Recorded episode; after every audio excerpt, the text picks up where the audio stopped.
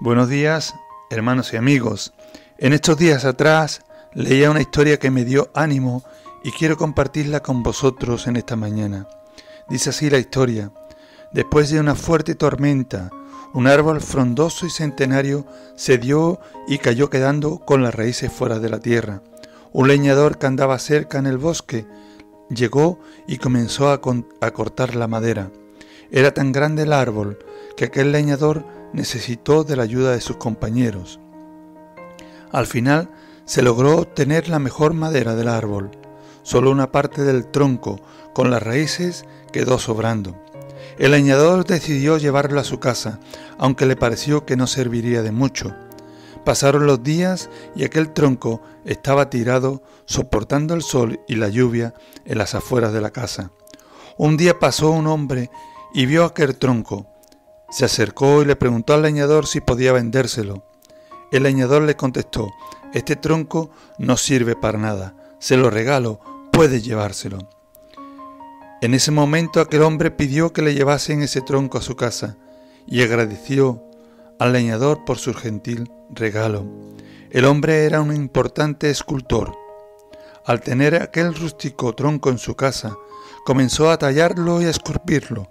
Tardó días y logró hacer una hermosa obra de arte que llegó a venderse a un precio impensable.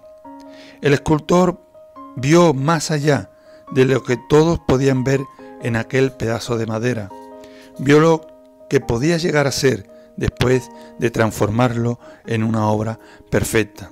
Y podemos leer lo que el apóstol Pablo nos dice en Filipenses capítulo 1 versículo 6, estando persuadido de esto, que el que comenzó en vosotros la buena obra, la perfeccionará hasta el día de Jesucristo.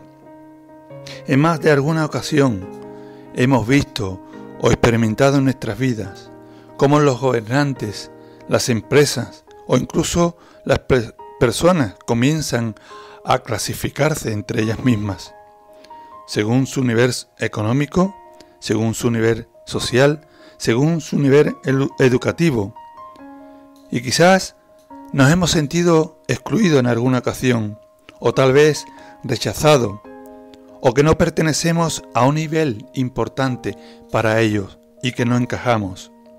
Pero esto nos debe hacer recordar y pensar en nuestras vidas, que Dios ha visto en nosotros algo que nadie ha podido ver. Dios envió a su Hijo a dar su vida por nosotros. De esa manera nos mostró el verdadero valor que tenemos.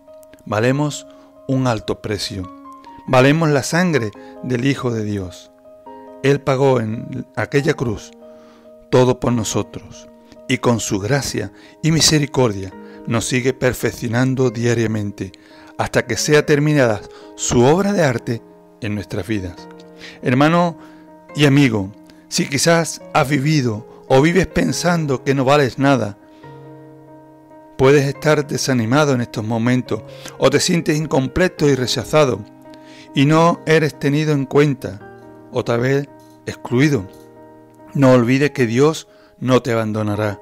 Él ha dado todo por ti y para Él tú vales mucho. Tú eres importante. Recuerda lo que dice este texto de la palabra de Dios que he leído para ti. Él será fiel en perfeccionar su propósito en tu vida y te promete terminar la obra que ha comenzado en ti. No permitas que tu condición o tu situación actual te robe el gozo de conocer a Cristo o te impida crecer más cerca de Él. Que Dios te bendiga en este día.